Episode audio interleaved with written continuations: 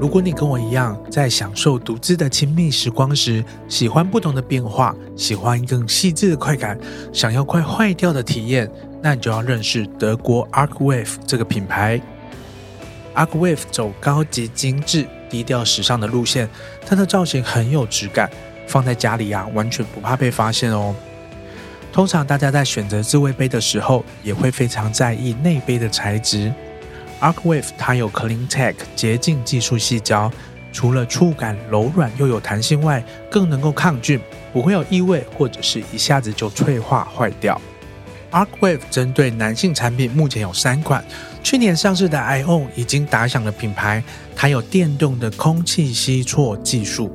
利用气压的微妙变化，它可以拨弄、吸吮和刺激位于男性小系带上面的巴奇尼式快感感受器，让人对自慰有全新的感受，直击你的高潮神经。而今年呢，有两款新的产品哦，一个是巴奥吸力紧实自慰器，我觉得很棒的是，它有这个圆凸螺旋结构，非常的细密，它会带来很强烈而且又紧实的冲击刺激。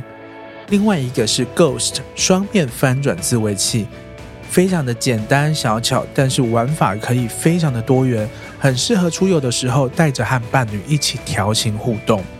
三个产品不同感受，但是都给你八八折优惠，直接点击节目资讯栏链接，一起为你的高潮生活多一层享受。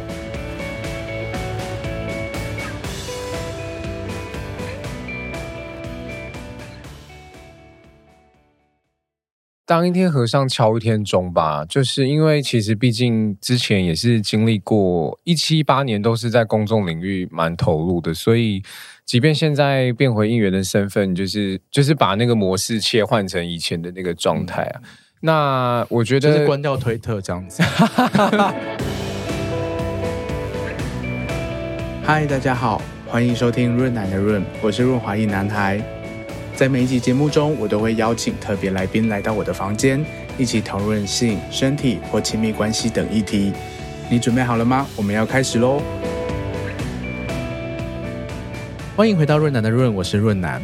今年真的很夸张，一直到十二月多的现在，才终于感受到一点点的凉意。那迟来的不是只有冬天，今天我们的大来宾，他的议员职位也迟到了。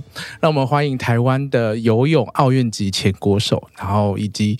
呃，任期有史以来最短的男同志议员，同时也是人形犬，唐圣杰，欢迎你。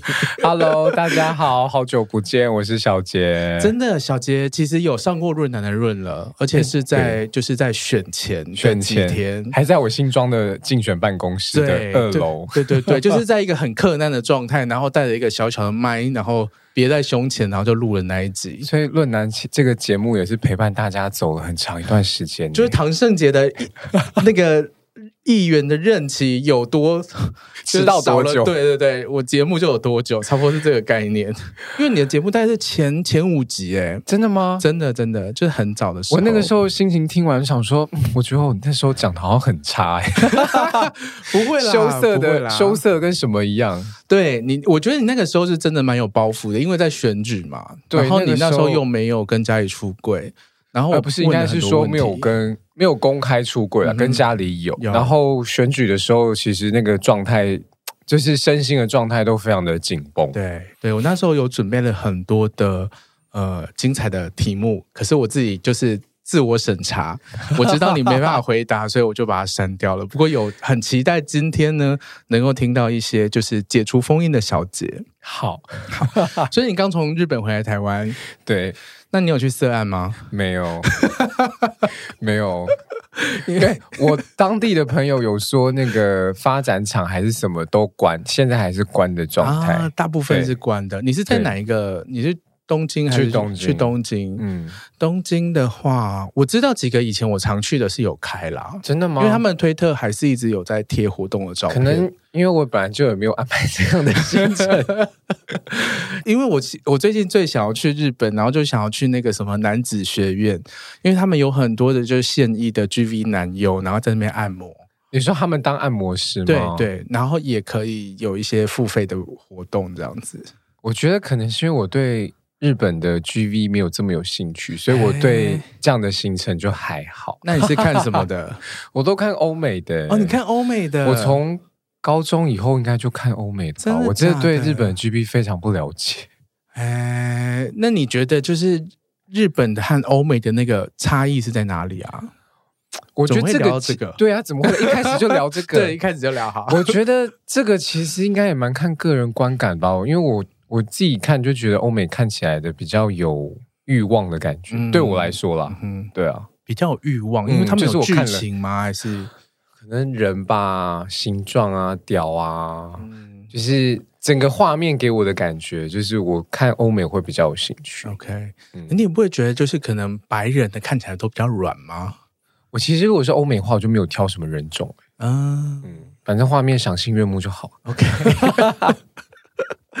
好啦，我觉得就是今天这样这样开场，让大家知道说，哎，其实小杰已经愿意在公开地方谈很多东西了，可以啊，跟以前不一样了。我，我，我相信应该很多有追踪我的粉丝朋友，应该都还是有看到我的 IG 推特，就是慢慢应该有发现，就是我其实没有对啦，有有走、嗯、有走自己的路。嗯哼哼哼对，所以其实小杰，我们之前在上一节目其实就有聊，稍微聊到一些你的这个国手的经历和你之后为什么就是离开了这个身份。嗯，但其实也蛮好奇的，就是说大家可以想象，就是你从小就是在这个竞技运动场里面呃生活，然后每天可能就是不断的在游泳，然后在在突破，然后身旁有很多就是穿着泳裤的队友。嗯，那你是什么时候开始有同志的自我认同啊？我觉得我应该在小学五六年级的时候吧，啊、那个时候有喜欢的女同学，但是不知道为什么，后来就觉得跟男生相处起来，我觉得比较身体就是心中那个感觉好像不太一样，嗯，对。然后后来发现，哎，其实好像真的是对男生比较有兴趣，嗯，对啊。可是你高中不是还有交过一任？没有没有，那是应该都是国我国中就、哦、因为我国中就出柜了，所以我出柜之前应该都只是算欣赏的女生吧，嗯、有欣赏的女生，然后或是比较要好的这样。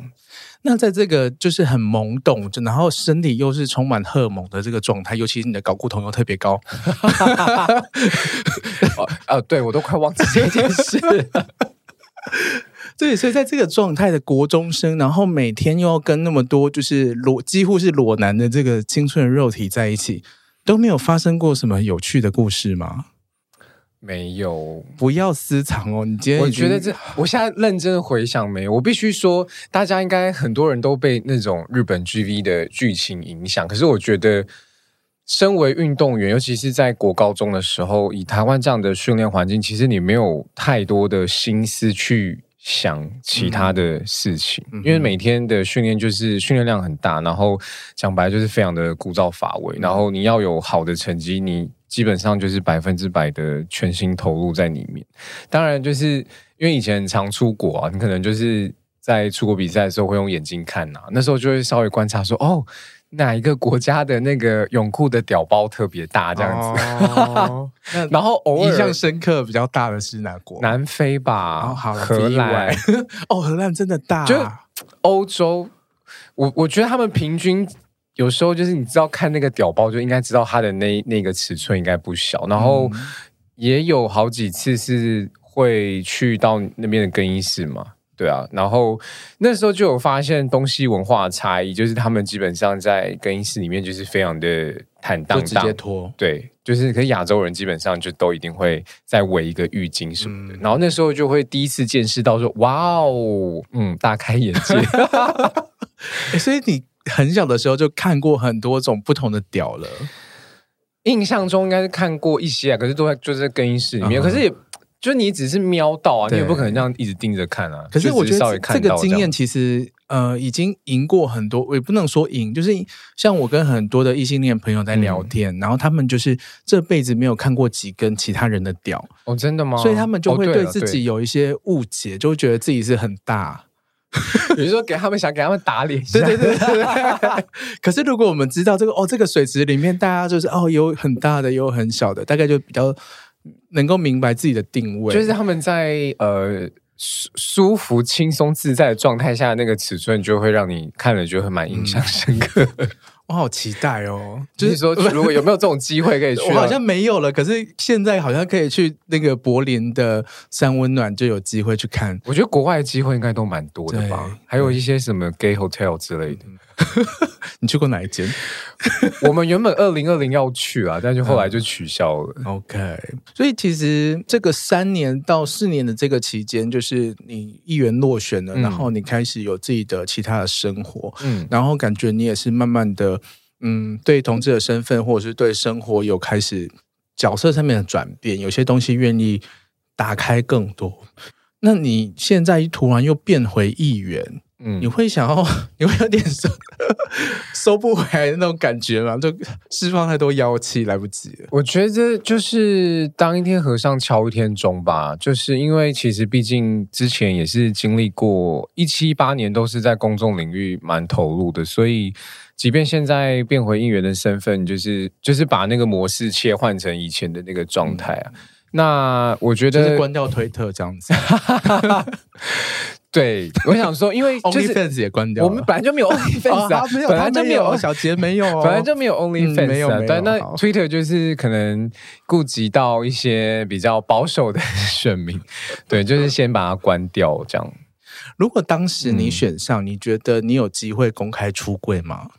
我其实对出柜这件事情一直保持着，就是说我不用特别做这件事，因为我自己觉得，在一个理想的状态下，其实同志族群不用特别做这件事情，因为我觉得我们都已经强调说，呃，我们就是跟大家都一样嘛，没有什么不一样，所以我觉得出柜这件事情就会显得很多余，但是。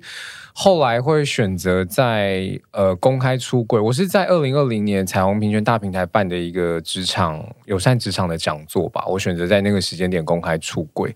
那会让我做这件事的原因，是因为其实在这几年当中，还是会收到很多私讯的那种来信。那我有发现，还是有很多年纪比较小的朋友，或是也有年纪大的，就是真也有四十几岁那种。然后我觉得他们的问题就是统称下，就是我自己看起来就是出柜这件事情，嗯、对很多人来说都非常的有呃压力跟困扰，所以我就觉得，哎，虽然现在同婚通过，但是我觉得如果自己可以分享自己出柜的故事，可以给他们一点点经验，或是给他们一点点不同思考的方向。我觉得或许是可以帮助到这些可能还在柜子当中的朋友。对，就是现在做这件事情，其实好像是一个说，呃，还是有点像必要的啦。就是说，哎，其实这件事情就是告诉大家，我们其实都跟你们一样，就是这样走过来。那如果因为毕竟出柜这件事情本来就很私人嘛，你要不要出柜本来就是自己的决定。你选择如果要出柜的话，我觉得就是你会参考很多不同的方式啊。嗯嗯，对。就是这几天，就是看，就是小杰已经呃就任了嘛，然后在脸书上或者是一些社群平台看到你，就是参与了很多呃原本议员就该做的一些事情，对，然后就可以理解说，其实呃议员是你的身份之一，同志也是你的身份之一，嗯、出不出柜或者是要怎么去呈现自己，其实也都只是你的呃其中一面而已啦，就是大家会有不同的选择和考量。其实我自己有观察，因为。议员这种明代，它是非常在地，嗯、因为必须都是都是地方选举选出来，它是就是有地区，所以你跟选民的接触都是第一线。那其实就任这几天这样跑行程下来，我觉得，呃，像是接触一些里长啊，或是说可能一些民主的前辈，或是一些议员的同事们，我觉得他们应该都还是知道。我的身份是什么？嗯嗯、对，我觉得他们一定知道，因为我觉得，即便当时没有一八年在选的时候没有出柜这件事情，可是后来他们应该，我跟你讲，他们群主都传的很快。我你说贴了你的推特吗？不是，不是，他们应该还没有发现那个。哎、哦，发现的时候也应该也不用，现在也找不到嘛。没有，就是我那天呃上任之后有去拜会里长嘛，就是还是跟他们做一个答谢啊，然后有问一下有没有什么需要帮忙的地方，然后他们就说，你是不是有换手机？那个 非常的在地，你是不是换手机了？然后说都联络不到你啊，什么什么。然后我就发现，哎，他们其实一直都还是有在关注我的动态。然后有一个里长夫人非常的可爱，就说：“哦，要跟你说恭喜，都找不到你。你知道我们那天下午接到那个新闻之后，群主整个都贴片这个新闻呢。然后说啊，唐胜杰现在人在哪？在日本呢、啊？没有啦，没有啦，就就职那时候都还在台湾。嗯哼，有点好奇，就是回到四年前那时候落选，嗯，那当然是落选头嘛，就是差一点点。嗯、你那时候心情是怎么样啊？然后你会怎么思考接下来的生活？那个时候我觉得，大家不是说悲伤有五阶段吗？就是一一开始会很想逃避，然后后来就会面对现实嘛。当然，因为那个时候一八年，其实我觉得最难过的不是我没有选上，最难过的是那一次公投的结果。对，那呃，可是我觉得候选人身为公众人物，有一个很重要一点，就是当时大家的情绪都非常的 down，然后公投结果让我们同志族群很难过。当然，我自己也很难过。可是我发现你没有办法。太张扬自己悲伤的情绪，因为我觉得选民他们的心情是需要被我们接住的。嗯，就是如果你又展现说啊很悲伤，我觉得那个他们应该会觉得好像会觉得很没希望。所以其实那个时候选完的隔一天，就是马上打起精神就继续卸票，然后当然也是说公投结果怎么样，就是有发。有在给大家说不要不要失望啊！嗯，我觉得作为落选人，就是你必须给给选民说，这种这条路本来就很长很辛苦。那当然这次的跌倒不算什么，而且大家都努力过。对，所以其实那个时候我自己蛮多呃比较负面的情绪都是自己自己消化。嗯，对。那当然那时候会当然会有一种就是可能努力不够。嗯。对，如果因为我那时候其实宣布参选的时间蛮晚的，嗯，对，大概在四月四月底五月初我才宣布参选，所以我其实真正在跑的时间大概就七个月。那因为我们那一区特别大，对，然后竞争非常激烈，所以后来大家知道那个选举结果之后，很多其实在地方的那种头人，然后里长都说蛮可惜的啦，就因为其实新人的表现以那样子的成绩算蛮好的，对对对。其实，其实票数是蛮漂亮的，就真的是差一些。就那个时候，我必须也得说，第三势力真的是 太多人出来选，真的就竞争好激烈，竞争真的好激烈。因为那个时候，其实好好几个私底下比较支持我的头人或里长，就是说真的很可惜，嗯，很可惜。就是如果有集中选票的话，嗯，因为我大概差大概一个里的票数而已，对。对那开始愤怒，然后开始否认，然后又要接住这些就是选举，就对你期待的这些人的这些情感。过了一段时间之后，你你做了什么？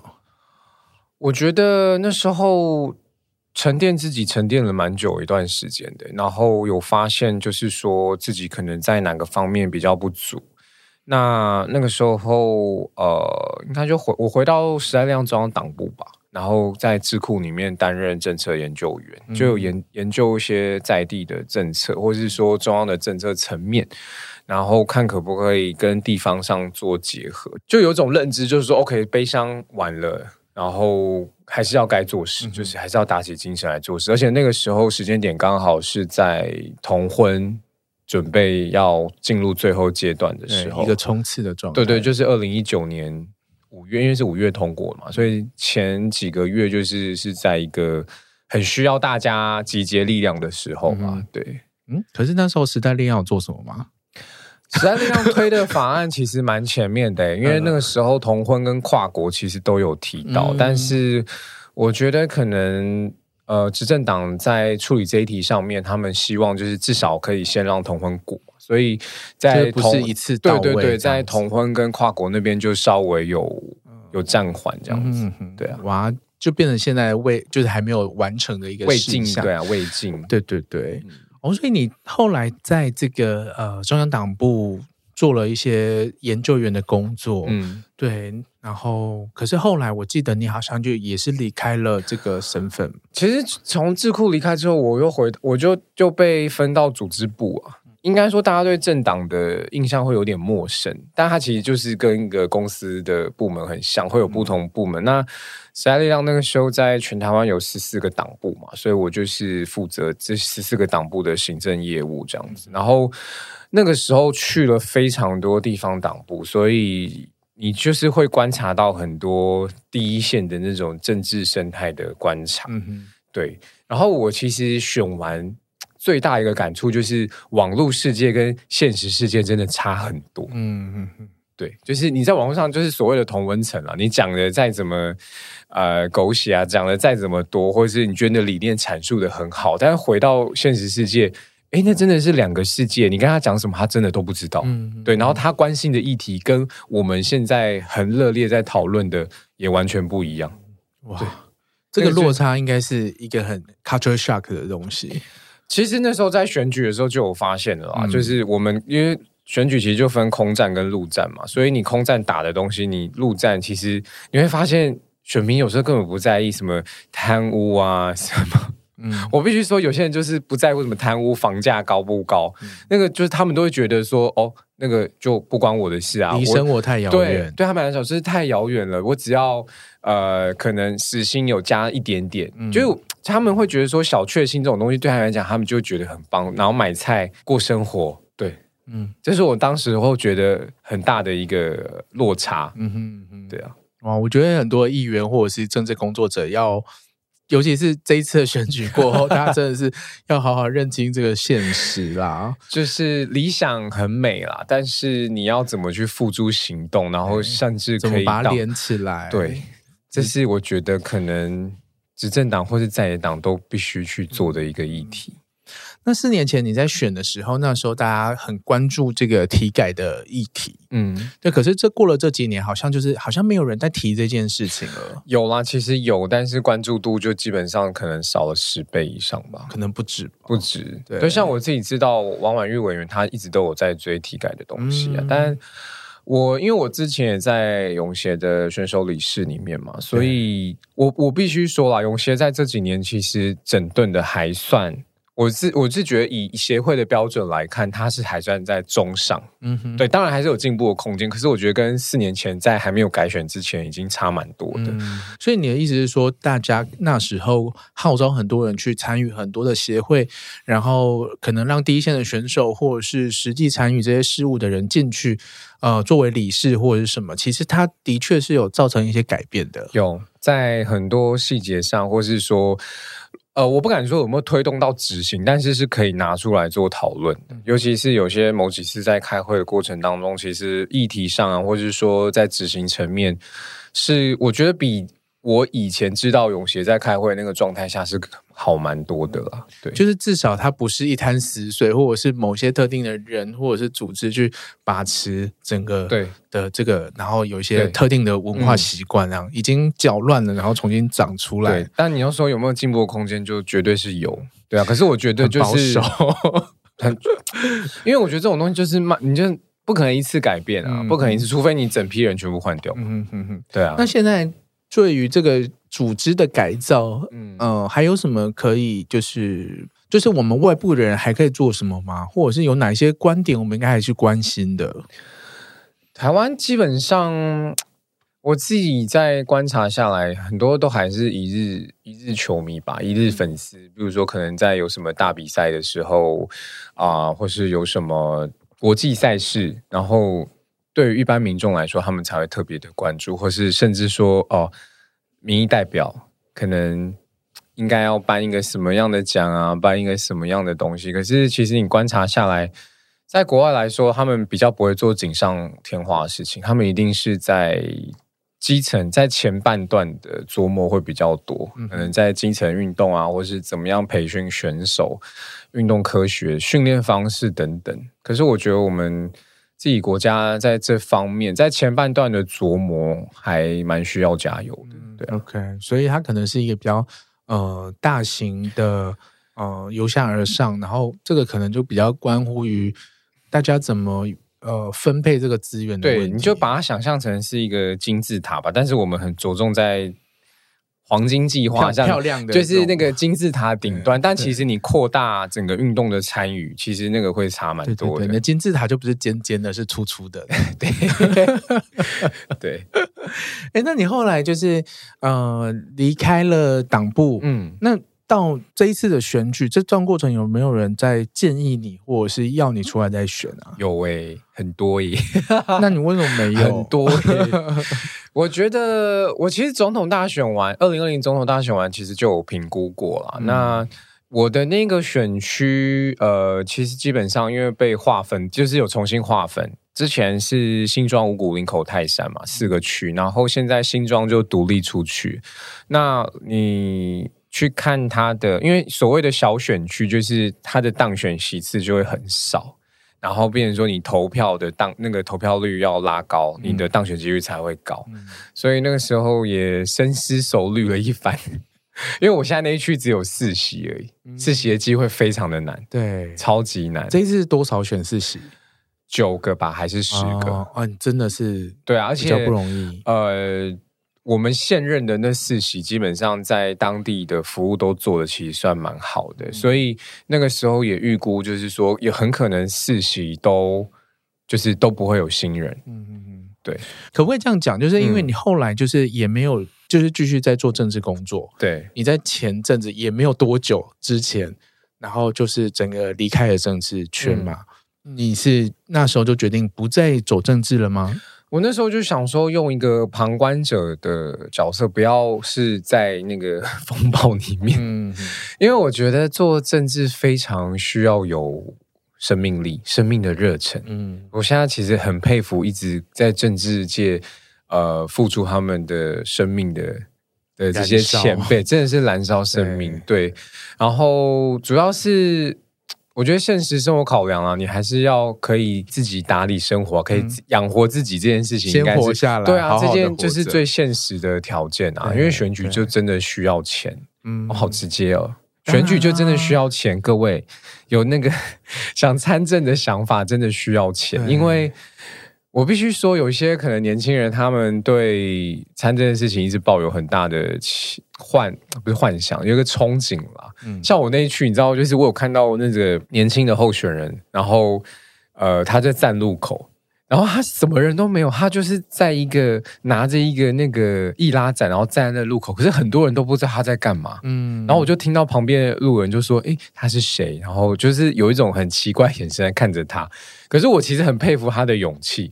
但是我后来就会以现实考量，我就说：“诶，可是你知道，就是因为知道内幕的人，就是你要投保证金，然后你要丢什么公车广告看板，你知道那种文宣，然后再加上什么人事。”我就觉得，嗯，好，他这他真的很有勇气，嗯哼，对啊，就选举真的很需要钱，就花钱，然后又花人力，嗯、人力其实也是钱。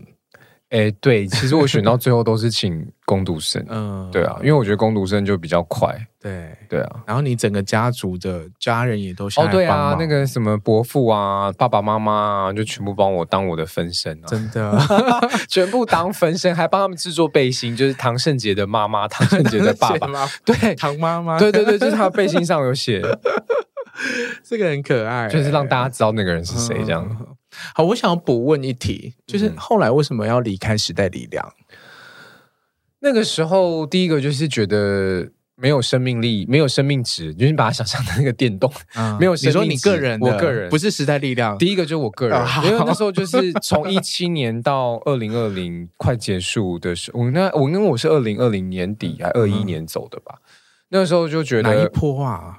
不是退党潮那个时候，okay, okay. 不是退党潮，因为其实我不是在第一线，我其实不是在退党潮之后走的，嗯、因为我必须说，实力里面还是有很多很认真的同事，对，因为其实毕竟大家都是为了共同目标在努力。那我当初真的就觉得我想换一个环境，嗯、那时候有决定说没有要再选的嘛，那时候就决定可能下一届真就是既然没有要选，我就想换一个环境。对，那时候觉得人生好像可以做一些其他的事情，所以就去当了健身教练。那个时候先去了啊、呃，我去了哈利男孩啊，哦、嗯，然后我那时候就其实想学一点不一样的东西啦.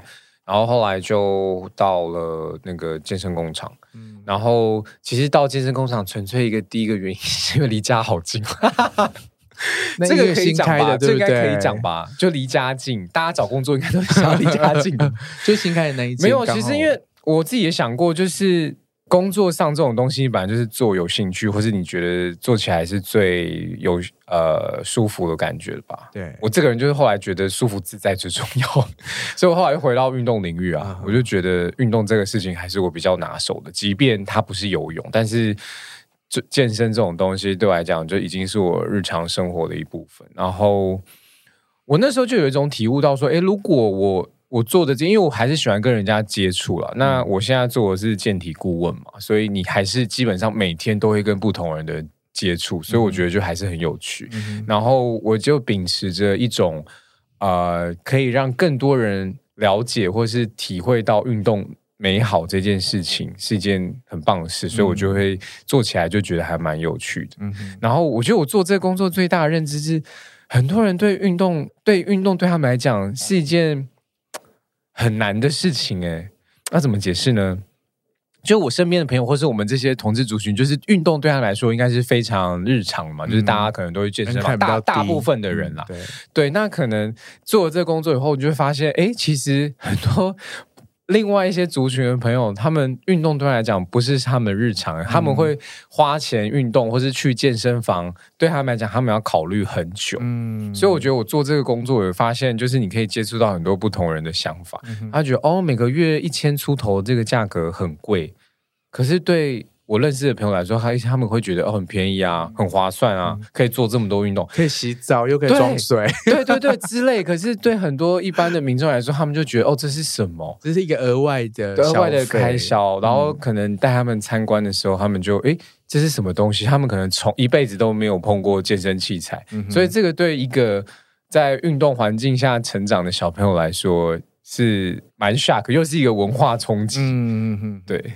那你就是好不容易上手了，嗯，就是在这个新的工作领域上手了，然后突然又变成议员 我觉得这个也没有不好啊，因为就是我觉得反而是更能知道市井小民的一些生活，他们所注重的事情吧。嗯、那当天知道这件事情，我真的是愣了十秒吧。愣在这边十秒，而且我那时候就是当下在工作，嗯，接到被通知这样，他就说：“哎，那个圣杰，那个就是这一通电话是我以前实力新北党部的幕僚长、执行长打给我的啦。他就说：哎，我在跑行程哦，但有件事情我需要让你知道一下，就是那个你的选区何淑峰被。”三审定谳之后，所以会有一个空缺，然后你就会递补。他说：“等下新闻就会出来了哈，那我先让你知道，我去跑行程喽，拜。”然后他挂掉电话之后，我就真的大概认了十秒，对，真的是吓歪耶，吓歪啊！我真的想说，那因为我男友这几年一直都在跟我讲说，你会不会上班上到一半，然后突然说被递补啊？然后就没想到他就 他就被讲中，我当下就认超久，然后我第一个就打给我爸妈，先通知我爸妈。也让他们先准备一下，因为新闻要出来了。对，我想说先让他们知道好，然后他们听到我都觉得不可思议。嗯，对啊。可是后来想想，就觉得这真的是很荒唐哎。就是你的人生好像就是这样哎，就是一直在很奇怪的一个峰回路转，转来转去。就后来算一算就，就哎四十四天呢。对，四十四天。那你是很快的，就是整理好，然后就开始想说这四十四天我要做什么吗？我大概有花了一两天的时间去适应这件事情。你花了多久选那套西装？呃，其实不是我选的，就是造型师选的。没有，那个时候就有讨论说不想要穿那种黑白的西装啊，因为台湾第一位男同志议员这件事情是媒体有先问，然后后来彩虹平权大平台也有做了这一题，所以我后来才意会到这件事情。嗯、因为我其实当下也没想那么多，对，然后。后来我就想到说，哎，新北议会在平权这边本来琢磨的点其实应该就不大了，所以想说那没关系啊，我就跟我以前的伙伴说，那就穿一个粉色的西装吧。那那时候因为我还在工作，所以没时间去挑，就直接请造型师帮我搭这样子。嗯、所以马上就会有一个团队来一起完成，一起协助你做、这个。那时候也是找了好几，呃，用最快的速度找齐，就一直问问。对。身旁的朋友，而且因为其实政治工作不是我必须说不是每一个人都适合啦，因为他的节奏很快，对。然后他其实需要懂一些可能政治的 mega 这种角力之类的，对啊，然后你又要应该说做的事情非常的杂，他就是会非常的要很万能的东西，所以大家会好奇说，哎，四十四天而已，其实你摆烂也是四十四天啊。可是我那，那你你想要做什么？我不可能做这种事的啊！就是我后来就是静下来，有先跟我整个以前的伙伴有讨论过，那因为四十四天真的。很尴尬，你你要装修你的就是议员办公室都没有必要。我，我那时候还问，因为我当选之后有去拜会一些同议员议会的同事啦，就是议同样是议员们，然后他就说：“我跟你说哈，那个画个红线可能大概都一个半月到两个月最快啦。”然后我就想，靠，那这样子。我基本上，他那时候讲很白，就是说，基本上其实什么事应该都做不了，嗯，对。然后，可是我后来觉得这样不行，所以就是赶快再跟我团队讨论，所以我们就有决定说，把我过去五年，呃，过去四年前提出的那个政策去看一下，然后盘点一下新北市府在，因为我那时候提五大面向吧，然后就想说，盘点一下他们现在新北市府在这些地方上做的怎么样。然后我后来发现，哎，你当就是成为议员之后，那些陈情就慢慢进来了。嗯，对，就还是有选民会知道这些，有知道这件事情。像我现在接最多的就是交通类的陈情，嗯，因为大家现在不能就是自己检举那个，就是交通。而且我发现他们好像会找你，就是因为他应该知道。呃，受众不一样，就是可能现任议员他们的受众是可能比较年长的长辈啊，或是可能四五十岁那种青壮年之类。但是我毕竟跟他们比起来，我还算年轻世代来。以国民党的标准，我应该还算年轻人。你是精子而已。对啊，反正就他们就觉得是年，所以我其实接到的陈情就是蛮多都是年轻世代会管，像什么交通啊，嗯、然后连那种高中生。高中生都会跟你讨论那个第八第早上那个可不可以取消？嗯，那个诶是取消早自习还是那个晚上的那个？就都有人问这些问题啊。嗯、我说我就直接到服务处吗？没有没有没有服务处，就是在粉专会咨询。嗯、然后还有说体育课可不可以好好的上课这种。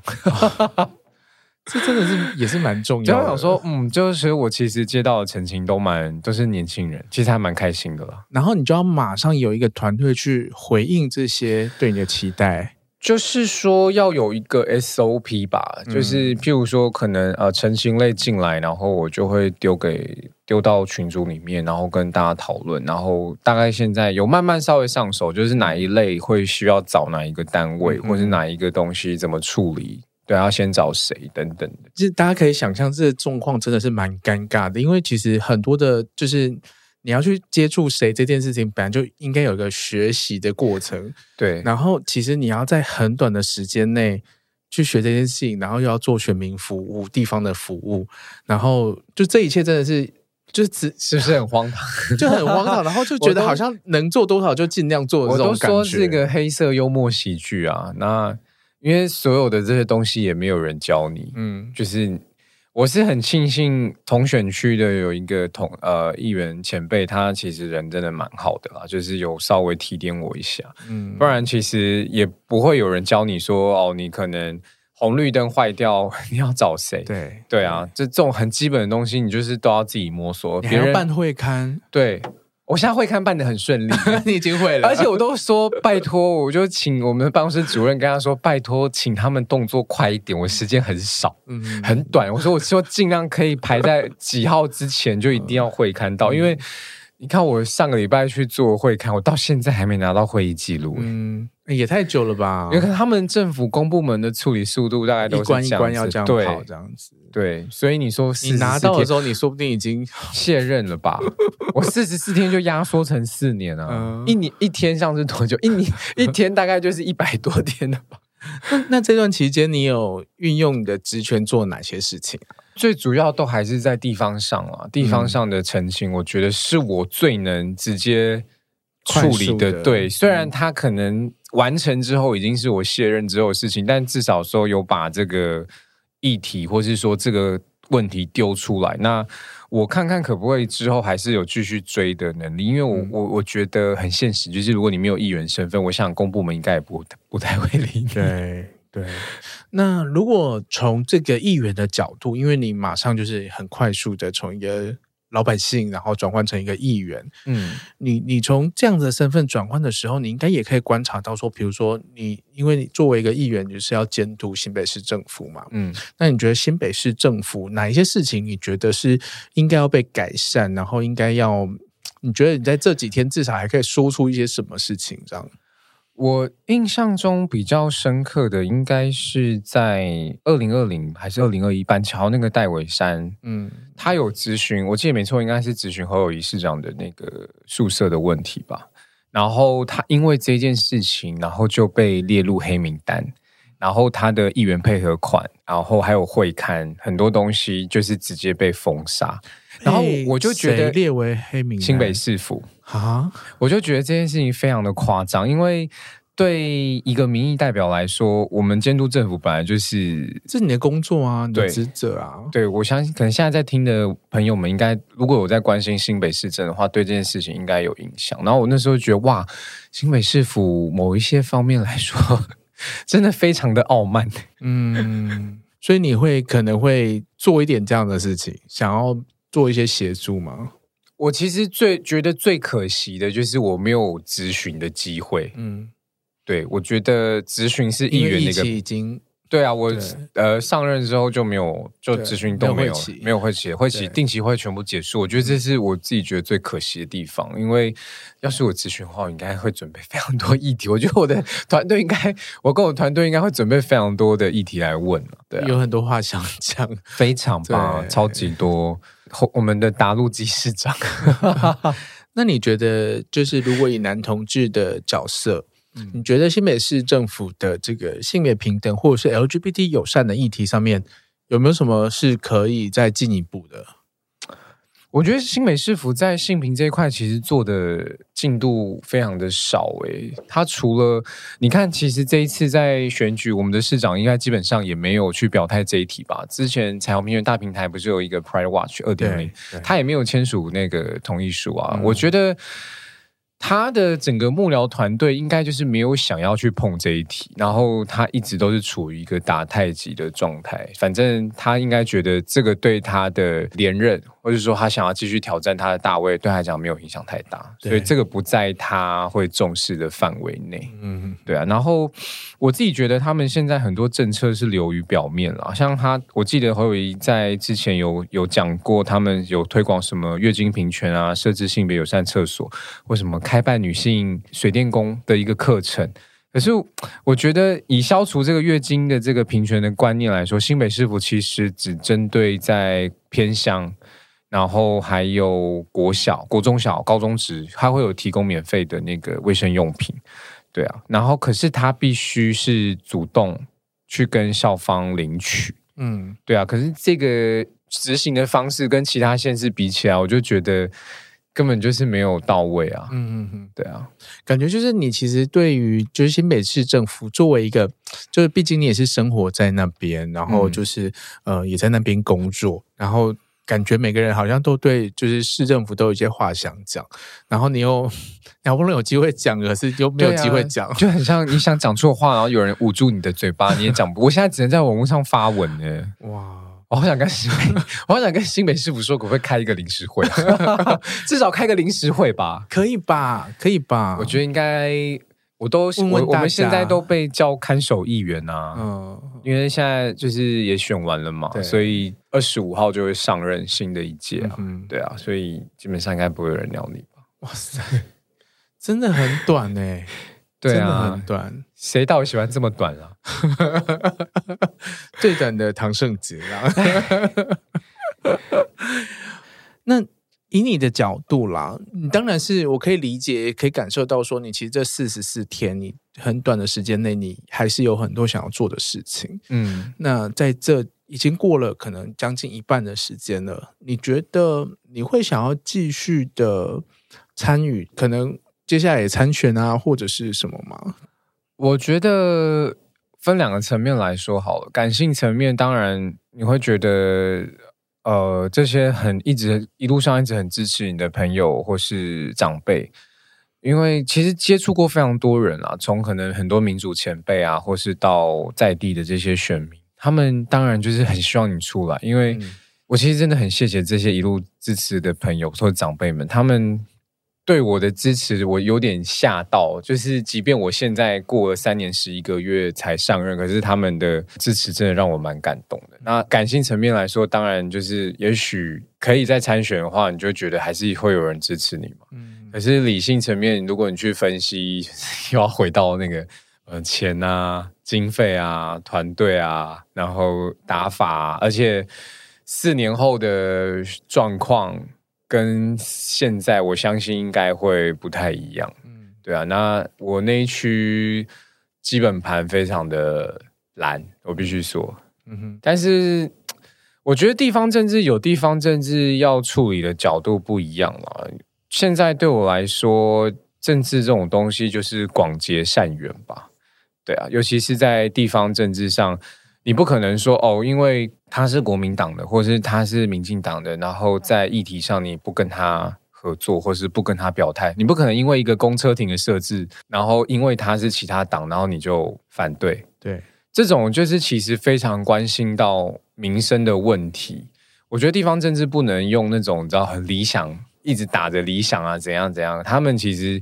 就是解决在地生活民众的问题，所以我觉得地方政治就是广结善缘，很大的一个认知诶。因为我之前就是选举之前有做了一系列的选举观察，然后有邀亮君啊，那个呃沛忆啊，还有一些里长，对，然后我就我就觉得很棒的是就是。嗯、呃，终于可以让大家听到，就是其实作为议员或者是地方的这个基层政治人物，他其实要做的很多事情是协商和妥协。然后，对你很多时候其实是有很多技术的东西，就是政治上面的技术。然后你可能要去呃，怎么去这边拉资源，要去怎么怎么去把一件事情完成起来，其实是非常不容易的。我觉得。我很欣赏真人真正人物的话，就是做事都要很圆融了。嗯，但是这件事情非常的难，就是你必须面面俱到。可是，呃，我必须说，以我现在的观察，就是你可能做这件事情，你一定会得罪某些人。但是他如果是以最大的名声、最大的利益来讲，这件事是好的，他他就是还是必须得做。嗯哼，对啊。那我有点好奇，如果你现在还是你，你有一个议员的身份，或者是你还是有一些政治能量的话，嗯，你最在意的公共议题会是什么？你想要继续去推动或参与的议题会是什么？我第一个会想做的还是体育吧。嗯，我觉得可能以我的选区，我会希望，或是以新北市府来说，我会希望在体育课程是可以增加时数的。嗯，这个其实听起来很简单，但是对于台湾要推动这种观念非常的难。嗯，然后我也希望可以取消体育班。哦，对，我不希望让这种年轻的选手，他们一开始可以要一开始必须接受到的训练的观念，就是非常的大量啊，非常的我以我因为我自己是亲身走过来的选手，我觉得在呃高中或者这种青年阶段，就是培养兴趣就好。为什么我们台湾选手寿命都很短？就是我们强都是强在国高中，可是大学以后你会发现。我们的选手的那个落差非常的大，可是，在国外，他们可能十八岁以后，他们才是他们的巅峰。嗯，这跟我们台湾是完全颠倒过来。就回到我刚刚有讲到，就是我们在金字塔底端的那个根基非常的少，对，所以我们常常就是在国高中就会把一个选手训练到哦，他已经是青少年等级的。可是很多选手在高中一毕业之后，他就必须面临到。他要进入社会，要跟这个社会接轨。可是他长期的在体育班里面，他变得他没有其他的学识，他没有其他的技能，所以他可能只能走体育。但我觉得这个就是会很受限到小朋友的一个发展。所以我其实自己个人是蛮不支持体育班的。我其实希望。会比较倾向说，是可以变成像俱乐部啊，或是小朋友留课后，他可以有一个发展他的兴趣。他如果真的喜欢，他做这件事情，他才会长久。我喜欢踢足球，我做这件事情，我可以做得很开心。可是如果我在国中，我就强迫他训练，我是为了成绩而训练这件事情，他可能到高中他就腻了。嗯，对啊，真的。嗯，可是体育班好香哦。我觉得对啊，体育班真的蛮香的啦，是。对，在我们这个族群里面，体育班就真的蛮像的。嗯哼，所以我因为我自己的经验也是，就是小时候其实也是，就是当然是跟小杰是没法比较，就是虽然也是在游泳池长大这样子，就可以想象理解你的训练量可能也都是我们这种乙组的好几倍、好几倍这样子。对，蛮蛮辛苦的。小朋友如果小选手啦，在他成长的过程中的回忆里面只有这项运动的话，我觉得蛮。我必须说蛮可怜。我那个时候就是五点就要到游泳池，跟我们差不多啊。对，然后一天练两场，游完然后才去上学，对，好累。对，所以我我其实现在回想起来，我其实很不赞同，很不赞同这种方式。所以如果你要说我想做最想做的，我应该就是取消体育班吧。嗯，可是我也很讶异，我们之前在做体改的时候，我们在讲这个观念，其实有些家长是反对。嗯，对啊，我觉得有体育班才会有纪律吧。因为其实这个会关系到中央的政策啊，嗯、所以这种一定会需要开什么公听会啊，去做这种调整。但我觉得最理想的状态就是我不希望，我不希望有体育班。嗯哼，对啊。好，那我们已经聊完，就是说你最在乎的议题，然后还有就是这四年的一些呃感受和经历。那对你的人生来说，你下一步想要做什么吗？有什么目标想要达成？有什么事情要做吗？哇！突然被问这个，好沉重哦。我觉得现在应该就是，虽然是没几天，但就是还是把议员这件事情做好。嗯、然后短期就一定是把这个事情做好。那之后有什么目标？怎么办？突然想不出有什么目标。没有，没有要干嘛？没有要那个吗？那个 啊，算了，好不要那个逼婚什么之类的。哦，有啦，有啦，这。呃有要了是有有这个计划了，嗯，应该说一直都有这个共识，但结婚这件事情其实就你可以把它讲成像是形式上啊，也可以把它讲成是好像必须要做这件事。我觉得就是看双方，可是我们对这件事情就是有共识啊。那要怎么做？我觉得一直。我也不希望有压力，嗯，对啊，哎，有点好奇，嗯、就是因为我上次去去你们花莲家嘛，嗯，然后也才知道说，哦，你男朋友第一次见见你爸妈，嗯，刚好在隔天嘛，没有没有啦，没有，应该不是，因为我男友，我跟我男友交往的时候，我妈我爸妈其实就知道了，二零不是用那个身份啊，就是是朋友还是什么？没有没有没有，哦，就已经直接是，嗯，因为一下就开始聊感情，对啊对啊。我们已经开始闲聊了，因为我二零一五年就就跟他认识啊，嗯、所以其实交往没多久，我爸妈就知道他的存在。对，哦、我就是已经可以带男友回家，就已经出柜到这种程度。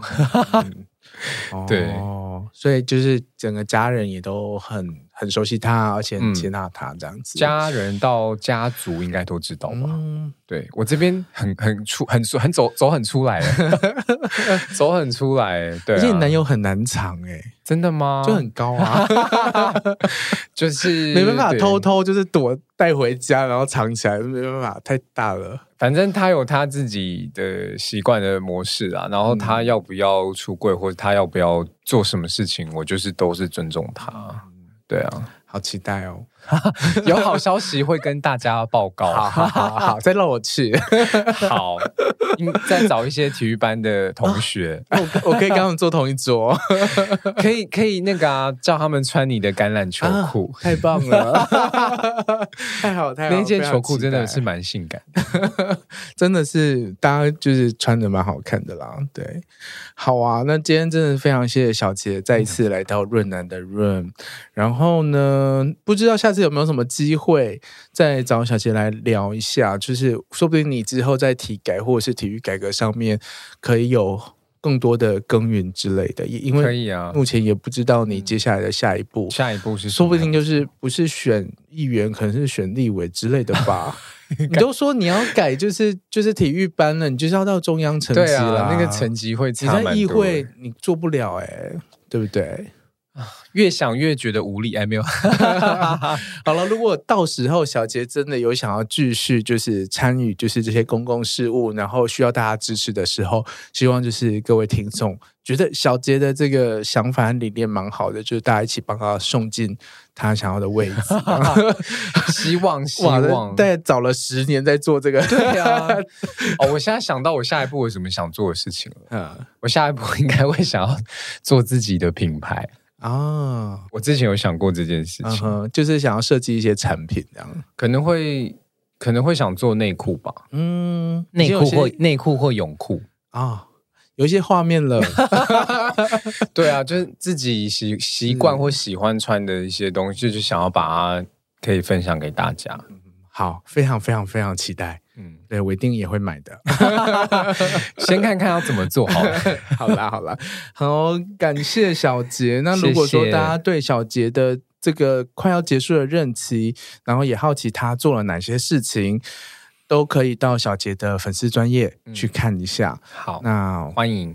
对，然后有任何如果是选区的选民的话，有任何问题 也可以找小杰。听到现在了还不知道我的选区在哪里、啊？你要不要说一下？我的选区是林口、新庄、五股跟泰山，很大，非常大，很大，超大。我们那时候大到其实我一样大。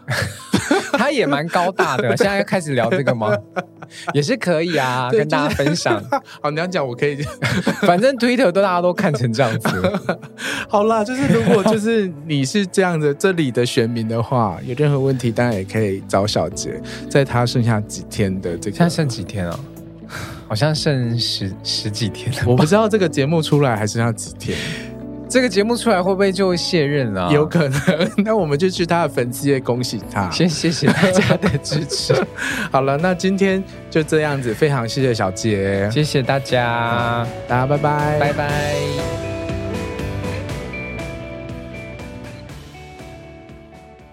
所以你是犬吗？犬的定义是指在性爱角色，还是说在生活上啊？因为我觉得我男友他现在会觉得。我是生活上比较像狗哎，哦，他觉得我的长相啊或者举止，然后觉得我比较像可爱的狗狗。那你有这个在性爱上面的人形犬的这样的认同吗？你会你扮成那个犬的时候，你是有欲望的？我觉得一半一半，就是我觉得它是一个情趣，嗯，然后就是在不同性爱的那种角色上面可以找到不同的刺激。那你太太文绉绉是不是？那你有装尾巴吗？有啊，就整套、欸、整套犬型的工具都有、啊，手脚也有，手套也有，有啊，头套、手套、尾巴都有啊，项圈有啊，项圈超多，项圈项圈大概十组吧。而且我男没有男友每次出国，他都会他都会去不同的那个情趣用品店买。他上次去丹麦还买了一个限量的什么彩虹项圈，然后叫我一定要戴，所以。那那这个这件事情会发生在你们的性爱过程，还是它就是一个很日常？没有会发生在性爱过程。嗯，日常怎么可？日常是指说，就比如说你们回到家的时候，就叫你别上项圈，然后跪下来。没有没有。OK，那他会抓着你的项圈，然后怎么样吗？会啊，就是抓着项圈塞进某些东西这种。观众朋友会不会觉得跟前一段落差太大？我觉得我到这边就好，我自己也受不了。这个也要问，这个要问的太多是不是？不会不会不会，我是蛮开心的啦，因为毕竟我也听过你之前的节目，也是也是蛮大胆的，对，对很厉害。哎，那你除了就是人形犬，你还有什么样的有趣的性故事或者是癖好？性故事哦，怎么办？突然不知道讲什么。你现在这个男朋友是你第几任？第四第四任还是第五任？第四任吧。所以前面几任也都是就是很很很运动型的吗？没有哎、欸，没有运动型。Uh. 前面我必须说这一任是让我最做自己的一任嘛。嗯，对啊，以前没有尝试过这么多不同的性爱刺激。嗯，那你们还会怎么玩？角色扮演，我们有时候会看 G 片吧。这个好像也没什么刺激的哦，就觉得 boring。然后还有吗？呃，角色扮演其实好像就蛮多的，就是在角色扮演这个范畴里面，你们玩很多，也是永远都是狗这样子。因为我玩过穿西装的、啊，嗯，好想看哦，是不是可以拍了？我其实有拍过穿西装的的做爱照片，啊哈，Twitter 应该有发过，uh -huh. 就是他穿西装，我穿我戴项圈的，OK，嗯，那个照片可以。做这一集的封面吧，应该可以吧？你说如果这一集要直接录成 bonus 这个封面，那个可以，应该可以啊。那个是，而且是深夜长进哦，太好了。对啊，好，好，就这样，就这样。